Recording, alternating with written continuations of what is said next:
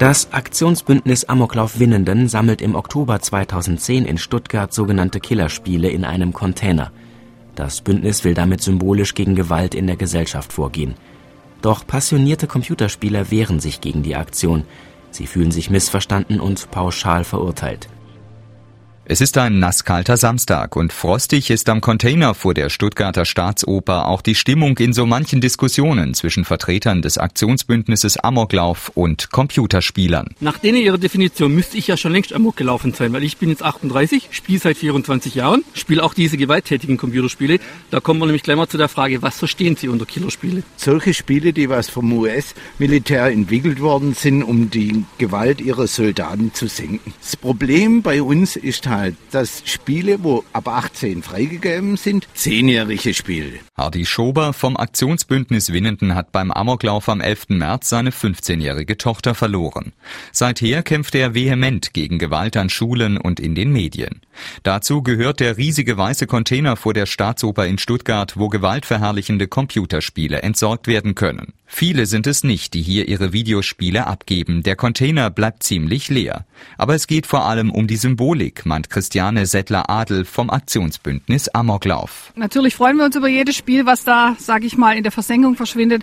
Aber das soll einfach ein sichtbares Zeichen sein. Wir wollen ins Gespräch kommen. Wir wollen in der Gesellschaft über die Werte diskutieren. Mit was beschäftigen sich Jugendlichen? Wie viel Zeit haben Eltern, im Gespräch zu bleiben und eine gute Beziehung zu ihren Kindern zu haben? Gegen diese Aktion wehren sich die passionierten Computerspieler aller allerdings vehement. Der Verband für Deutschlands Video- und Computerspieler hat unweit des Containers in der Stuttgarter Königstraße einen eigenen Stand aufgebaut und protestiert gegen die Veranstaltung. Patrick Schönfeld begründet dies so. Es ist nur leider so, dass wir Spieler jetzt seit vielen Jahren vorgeworfen bekommen, eine höchst aggressive Gruppe zu sein. Uns wird gesagt, unsere Spiele machen aggressiv und es wird mit Amokläufen in Verbindung gebracht. Wir sehen diese Verbindung auf keinen Fall. Daher fühlen wir uns in gewissem Maße auch diskriminiert diskriminiert. Auch hier gibt es heftige Diskussionen. Vor allem das Plakat der Computerspieler mit der Aufschrift Stopp dem Trauerterror sorgt für Unverständnis. Es macht mich traurig, weil ich finde, es ist eigentlich eine Unverschämtheit den Eltern gegenüber. Also absolut indiskutabel. Man muss den Eltern, die ihre Kinder verloren haben, auch die Möglichkeit lassen zu trauern und diese Trauer aufzuarbeiten. Der Diskussion mit den Spielern stellt sich auch Simone Thies, die in Göppingen ein Familienzentrum betreibt.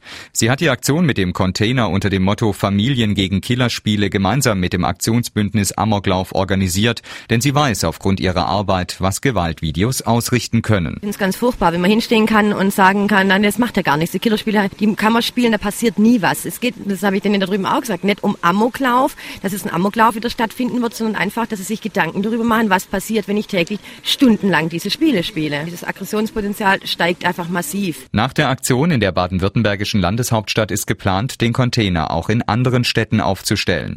Gesammelten Videospiele sollen anschließend vernichtet werden